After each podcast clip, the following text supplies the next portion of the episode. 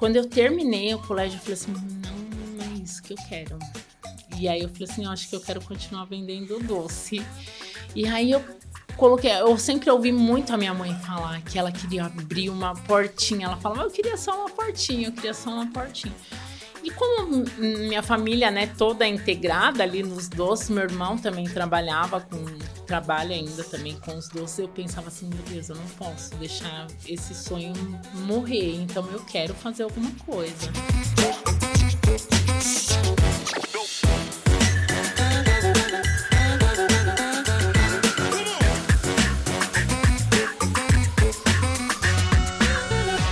E olha, começando mais um programa super especial. Esse programa tá o quê? Doce, doce, doce. Olha como é que tá a minha mesa aqui, tá recheada, porque eu vou falar com a Aline Lores. Tudo bom, Aline? Olá, tudo bem? E você? Tudo bem. Olha, primeiro eu te agradecer por você ter aceitado é, vir aqui no programa, conversar um pouco da Lores Cakes, falar Sim. um pouco de doce aí, é, tudo aquilo que é bom.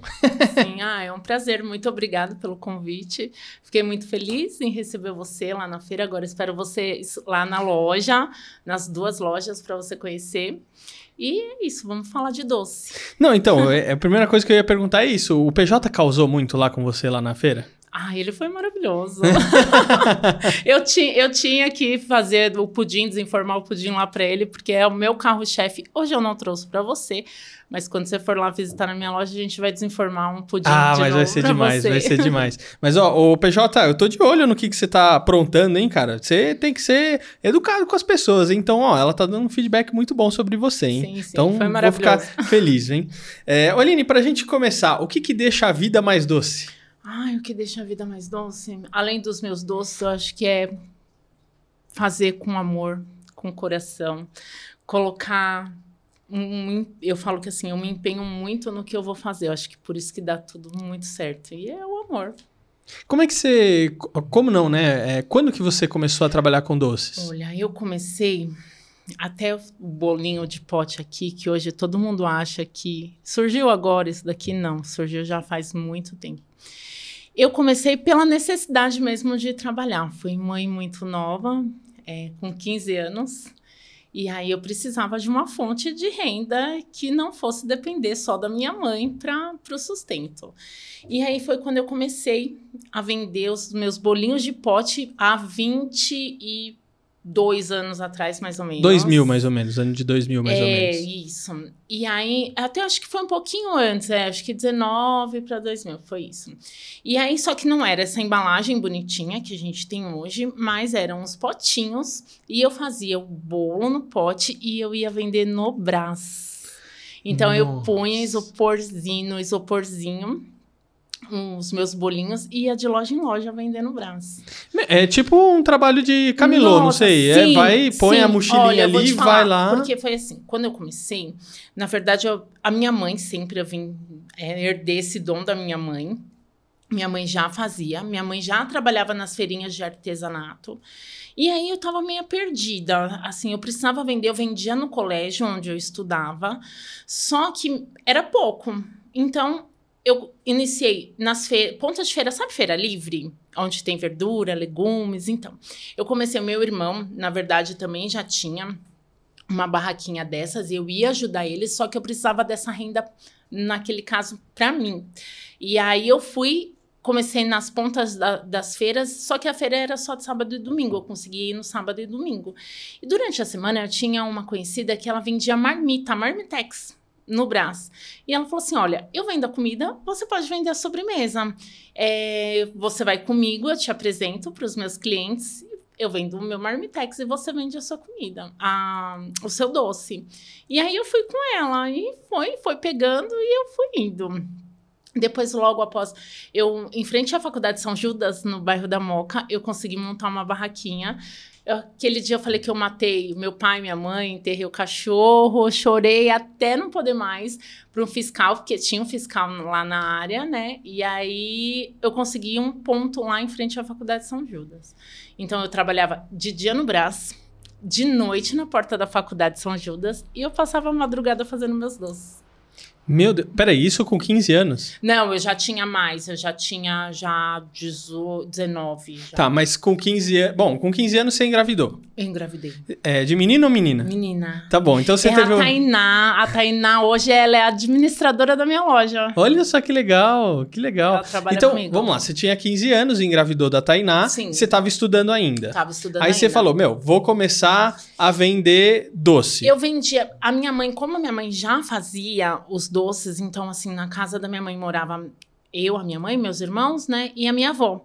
Então, assim, não tinha um dia que a gente não entrasse dentro de casa vindo da escola que não tinha um docinho ali pronto. Além da minha mãe fazer pra vender, a minha avó fazia porque ela queria agradar os netos, né? Então, assim, tinha um biscoitinho, tinha um bolinho, sempre tinha alguma coisa. E quando eu retornei da, desse período da maternidade para a escola, muito nova, né? Eu tinha, aí voltei, já tinha acho que 16, quase 17, porque eu fiquei um, tem, um tempinho, eu fiquei acho que um ano além da, da, do período da gravidez, porque assim, a gente se sente insegura, não quer voltar, tinha vergonha.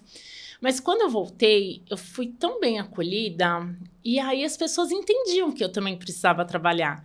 Então, assim, a minha avó me ajudava, então ela fazia assim, saquinho de biscoito, brigadeiro, e eu vendia, eu sempre fui vendedora. E aí eu vendia na escola. Ô, ô, Aline, agora deixa eu te perguntar, qual que era o desafio de você ir pra rua para vender? Porque Assim, uma coisa é quando você tem um local, né? Isso é uma coisa. Outra coisa é na rua você tá indo atrás do cliente, literalmente, Sim. né? E eu vou falar que ainda é a parte que eu mais gosto é da rua. Eu falo que eu me sinto, é lógico, hoje tem as duas lojas, mas ainda eu me sinto realizada quando eu vou lá na feirinha do Museu do Ipiranga que eu vou vender, porque eu tenho contato direto com o meu público. É a hora que eu falo para ele, é a hora que eu escuto dele é, elogiar os meus produtos, porque na loja acaba sendo muito. É, como nós temos os funcionários, né, na linha de frente, então, assim, fica aquela coisa muito formal. Então, assim, às vezes as pessoas nem sabem quem está por trás de tudo aquilo. Não tem um dia que eu não entro na cozinha. Todos os dias eu estou dentro da cozinha. Mas o meu cliente, às vezes, ele nem sabe que fui eu que fiz. Ele acha que ainda são só os colaboradores. Como lá na frente tem as meninas de atendimento, então, assim, eu acabo não tendo esse contato. Mas voltando à sua pergunta. Olha, muito difícil. Porque, assim, na rua a gente tem o sol, a chuva, tem as adversidades todas do dia. Porque você sai, você não sabe se você vai vender tudo. E se você não vende? Ficou o dia inteiro fora da geladeira. Diferente da loja, que está lá armazenado. Então você acaba perdendo o seu produto. E até hoje é assim. E fora que, assim, quando eu comecei por indicação dessa, dessa conhecida que vendia os marmitex, o que eu levei de calote não tá escrito. Porque assim, a gente vendia para os funcionários né, da, dos comércios, das lojas, pagarem, sei lá, dia 5 e dia 20. Só que assim, eles iam embora, eles eram mandados embora e ninguém deixava o dinheiro lá do meu bolinho para pagar. Então, assim, também teve isso. Olha, você sabe que é, se eu ouvir essas histórias, né? Eu acho que é bacana pro pessoal, primeiro para é, inspirar, né? Sim. Porque realmente você começou ali bem pequena. Sim, né? nossa, Então, ou seja, saiu pra rua para vender com a cara e com a coragem. É, e a outra, outro ponto que é importante é, gente, às vezes vocês estão dando calote nas pessoas que mais precisam Precisa. e depende Exatamente. daquele, daquele dinheiro. E ó, é, eu assim, o mundo dá voltas. E eu já ouvi um amigo meu dizer que barri é, dor de barriga não dá uma, vez, só. Exatamente. É, e volta. Volta. Isso volta, entendeu? Volta. E assim, olha, eu vou até aconteceu ontem, juro, juro, juradinho. Porque olha só, ontem uma cliente que ela não faz o pedido pelo telefone de vendas da loja. Ela gosta de fazer o pedido comigo. O último pedido dela foram dois bolos. Ela ia retirar na sexta-feira, ela não retirou, isso há um- uns dois meses atrás, mais ou menos. Ela ia retirar numa sexta-feira, ela não foi retirar. Ela falou que retiraria no sábado. No sábado, ela não foi buscar. As meninas, nossa, cansou de ligar, mandar mensagem. Eu mesma ligar, ela não me atendeu. Mandei mensagem. No domingo, a loja do Itaim fica fechada. O bolo ficou na loja do Itaim. Na segunda-feira, eu fui lá retirar o bolo e eu joguei os dois bolos no lixo. Porque era um bolo de morango. O bolo já não tinha mais como fazer, nem assim, falar assim: não, ó, vamos cortar o bolo e vamos comer. Não, não tinha. Porque é um produto muito perecível. E os dois bolos foram pro lixo. E aí eu mandei mensagem para ela, eu fiz um vídeo eu jogando os dois bolos no lixo e mandei para ela. E aí ela nunca mais me respondeu até ontem, que ela me mandou uma mensagem se eu podia fazer o mesmo bolo para ela que ela ia retirar hoje na loja do Itaim. E pela primeira vez na vida eu fa consegui falar um não para um cliente, porque eu, até então eu nunca tinha falado. E aí eu falei não para um cliente. Cara, isso é inacreditável é. que esse tipo de coisa acontece. Às acontece. vezes a gente vê ali no TikTok, Instagram, às vezes pessoal sim. que trabalha com encomenda. E, gente, isso é horrível, entendeu? Então, e assim, eu falo assim, eu gosto tanto, assim, do, da, daquela confiança do meu cliente, porque, assim, é raro eu falar, me dá 10%, 20%.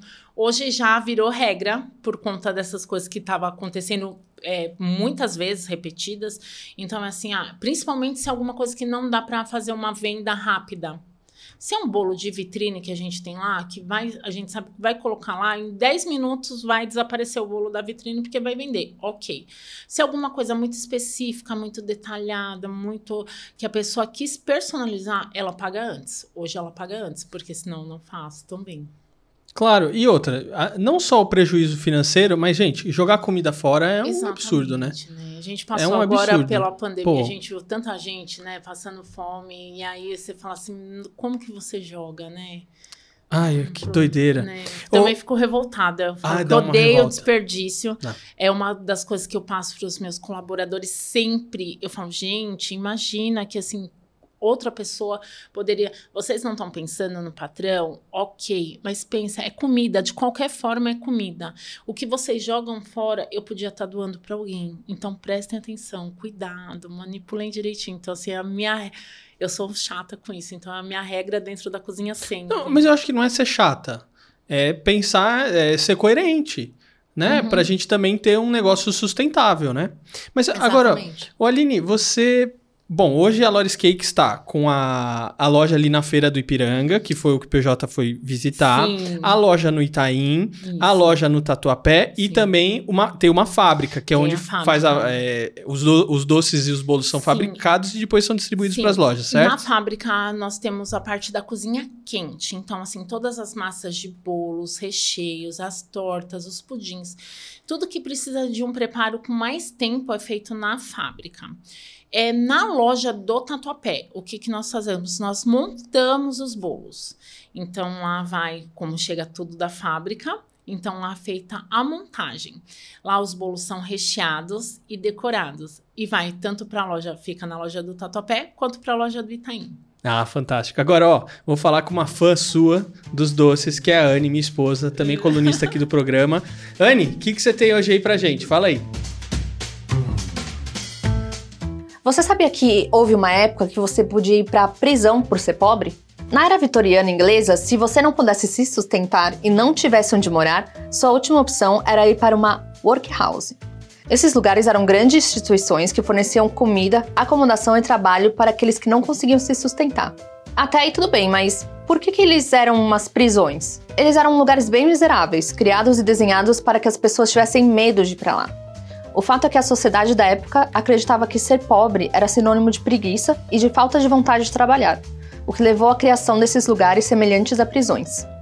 Assim que chegavam, as famílias eram separadas, conforme podemos ver nessa planta de uma workhouse. Mulheres, homens, meninos e meninas. As crianças tinham a cabeça raspada por causa dos piolhos e todos recebiam uniforme. Teoricamente, elas deveriam receber educação e sustento, mas o que acontecia normalmente era a exploração de sua mão de obra. As crianças mais sortudas conseguiam ver seus pais uma vez por semana. As mulheres trabalhavam na lavanderia, cozinha e costura, e os homens quebravam pedras e produziam fertilizantes. O trabalho era idealizado para ser monótono e repetitivo, com a finalidade de tornar mais humilhante ser pobre e colocar um medo e vergonha na população. Talvez para que, através disso, eles se esforçassem para não ser pobre. Ah, Anne, mas as pessoas não podiam simplesmente ir embora de lá? Em teoria, sim, mas somente se um amigo ou familiar conseguisse um emprego para você. E como a grande maioria não tinha família e amigos, e por isso não tiveram auxílio para mudar de vida, como que eles poderiam encontrar emprego? O jeito era envelhecer nesse lugar. Somente em meados de 1930 esses lugares começaram a declinar. E por isso, nessa época, se você fosse pobre, você poderia acabar numa, entre aspas, prisão.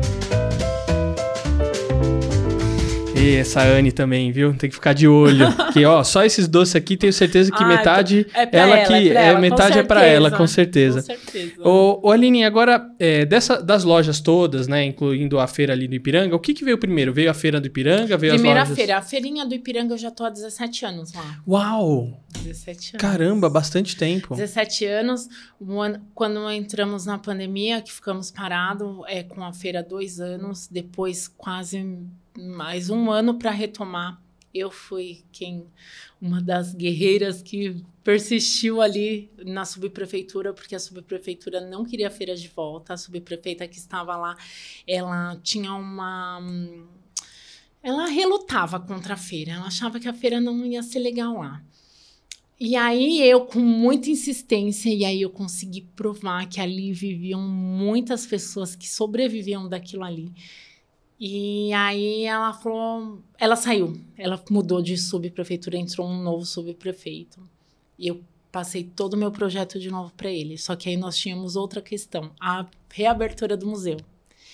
E aí que o Estado também não queria a gente lá no, na frente do museu de jeito nenhum, porque eles achavam que a feira ali ia atrapalhar a vista, já que um museu estava né, todo é, reformado novamente. E aí eles achavam, até cogitaram em ser um bolsão de estacionamento, lá, alguma coisa assim.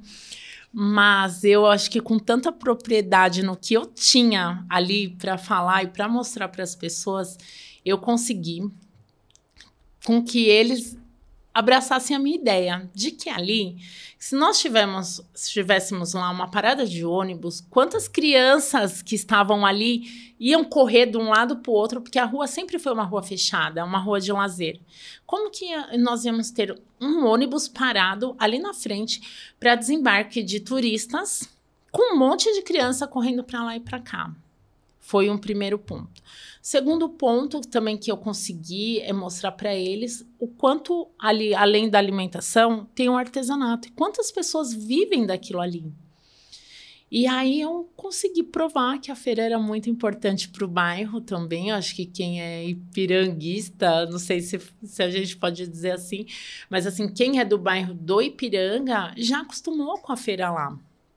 Então, assim, virou patrimônio do Ipiranga. Não, e o PJ teve lá justamente para mostrar a importância, o quanto, pô, quanta gente tá lá no, no Ipiranga. Eu vou caminhar lá todo dia. Então, ah, é, eu moro ali na Vila Monumentos, todo dia eu tô lá. E, meu, sempre no domingo, se a gente não tem alguma outra programação, a gente sempre tá lá para prestigiar é, os pequenos empreendedores Sim, que estão lá na, na feira, que eu acho que é Sim, extrema importância. Agora, meu, pô, quando a, a, a prefeitura, o Estado, nunca ajuda em nada, mas deixa eu falar um negócio, não ajuda também não atrapalha atrapalha, pô. Atrapalha, Deixa o pessoal que quer trabalhar fazer os negócios, entendeu? Graças a Deus eles a feira acataram é, e continuou. A feira não era regularizada. Nós conseguimos que essa feira fosse é, ter ela no diário oficial. Hoje ela faz parte, né? Até mesmo do calendário lá de turistas lá do, de, do estado de São Paulo. Hoje ela faz parte. E eu fico muito. Hoje eu não faço mais parte da coordenação, porque, enfim, era muita coisa para mim também. Mas eu fico muito feliz de ter participado disso e de ter retomado a, a feira de volta. Fantástico. Aline, agora, quantas pessoas você tem na sua equipe hoje? Porque, assim, a feira, mais duas lojas, mais a fábrica, poxa. Hoje nós temos 23 colaboradores. Uau, é bastante gente. Em pensar que era eu tudo sozinha que fazia, assim, produzia tudo. Eu é, passava, ficava durante o dia vendendo e de noite eu produzia os bolos para poder fazer, para né, vender no outro dia. Então, assim, ainda na época, é, eu tinha que utilizar até mesmo eu me adaptei a esse horário noturno de trabalho porque como a minha mãe também fazia eu utilizava as coisas dela então batedeira forno dela eu precisava ser um horário que ela não usava. Então é, sobrava madrugada para fazer meus bolos. Aline, agora como é que foi esse crescimento? Por exemplo você teve um plano de expansão ou foi uma coisa que foi acontecendo e o negócio foi crescendo quando você viu nossa estourou é, então sempre pensei muito assim. Eu falei assim bom eu terminei o colégio, eu fiz um técnico de, na época se chamava patologia clínica, mas é, depois virou análises clínicas, laboratoriais. Quando eu terminei o colégio, eu falei assim, não, é isso que eu quero. E aí eu falei assim, eu acho que eu quero continuar vendendo doce. E aí eu coloquei, eu sempre ouvi muito a minha mãe falar que ela queria abrir uma portinha. Ela falava, eu queria só uma portinha, eu queria só uma portinha. E como minha família, né, toda integrada ali nos doces, meu irmão também trabalhava com, trabalha ainda também com os doces, eu pensava assim, meu Deus, eu não posso deixar esse sonho morrer, então eu quero fazer alguma coisa. E aí foi quando a loja é recente, fazem a primeira loja que é do Tatuapé, seis anos, foi quando eu falei assim, não, eu quero uma loja para mim. E aí eu corri atrás, mas até então, assim, fazendo feira, fazia evento, fazia festa junina, continuo fazendo tudo isso, ainda não parei, mas assim, eu trabalhava incansavelmente, porque eu sabia que um dia ia dar certo e eu ia fazer a loja ia dar certo. E foi quando a gente montou a primeira loja, que foi a loja do Tatuapé. Eu trouxe meu irmão comigo, e aí eu falei, não, quero que você seja o meu sócio. Só que, infelizmente, ele acho que não aguentou a pressão, porque eu falo que eu sou chata e eu gosto de fazer as coisas e eu gosto de fazer acontecer e, tipo assim, ah, não dá pra. Ah, depois a gente vê. Não, se eu falar eu quero agora, eu quero agora. Então, eu não consigo esperar. Eu, eu posso, só, eu posso só mudar essa sua palavra de chata, porque uh. eu, te, eu também tenho isso, às vezes, falar, né? E às vezes o pessoal, não, porque. Não, é que eu sou chato. Não, não é chato. É que a gente é exigente. Sim. A gente quer um negócio de qualidade, a gente quer quer um negócio direito, Sim. a gente quer tá, tem a preocupação com o nosso cliente, sabe? Porque chato por chato é. É, tem um monte por aí. É, e tem, e tem até a frase que eu sempre falo que é o seguinte: quem faz, erra. Então, Sim. quantas vezes você errou, ali? Muitas, muitas, muitas vezes.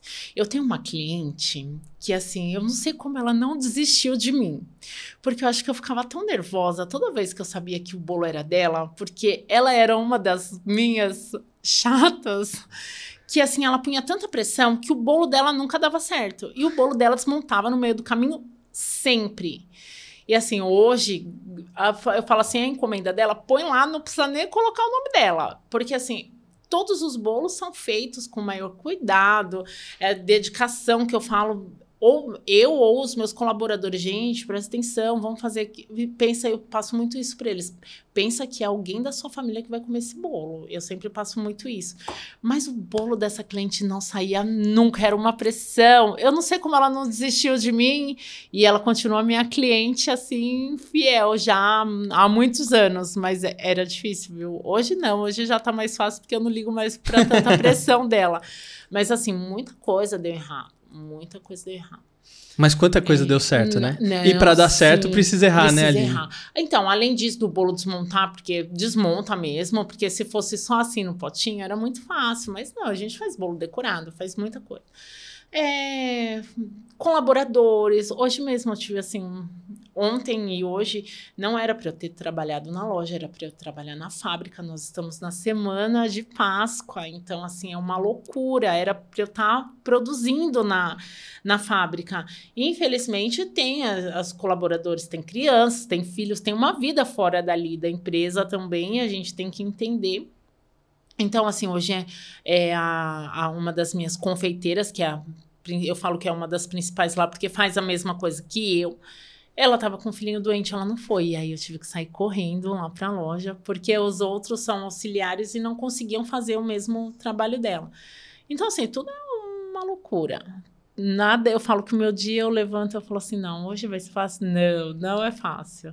Ô, Aline. tem alguma coisinha, eu falo que nós temos, vou te interromper, desculpa. Imagina, pode ficar à vontade. Eu falo assim, nós temos pedras no caminho da gente, a gente tem que aprender a pular elas e continuar. Então, continua, vira direita, vira esquerda, mas continua, não para, não, não para ali naquela é pedra que não tem como. Ô, Aline, pra gente fechar o nosso papo, que tá muito bom, olha, amei conhecer a sua história, um pouquinho da sua história, é, conhecer a a, Loris Cake, porque também, assim, os doces são fantásticos. Já tive Ai, a oportunidade de, de, experimentar. E sempre, quando a gente vai lá na uhum. Feira do Ipiranga, a gente tá lá prestigiando. Sim. Esse domingo que passou foi um desses dias.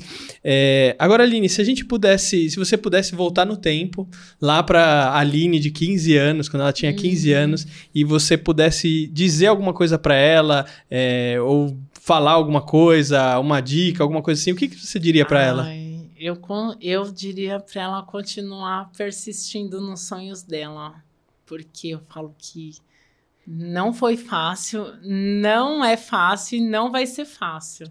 Mas acho que a gente é tão persistente, né? Então era para continuar persistindo no que, no que ela gosta, no que ela sabe que faz com amor e com coração. E, e vale a pena, né? Ai, vale a pena. Vale a pena. Eu falo que vale a pena porque, assim, quando a gente faz realmente o que a gente gosta, a gente tem essa troca, né, de volta. Quando eu vejo um cliente meu fala assim, nossa, o seu bolo foi tão importante na minha festa, e você fala assim, nossa, eu, graças a Deus, eu lidou com momentos de alegria, né?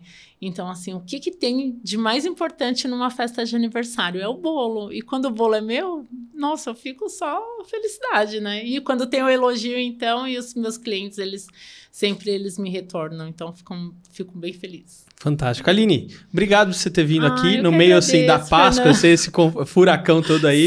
Sim, hoje então, tá um furacão lá. Obrigado. Eu que agradeço, Fernando. Muito obrigada.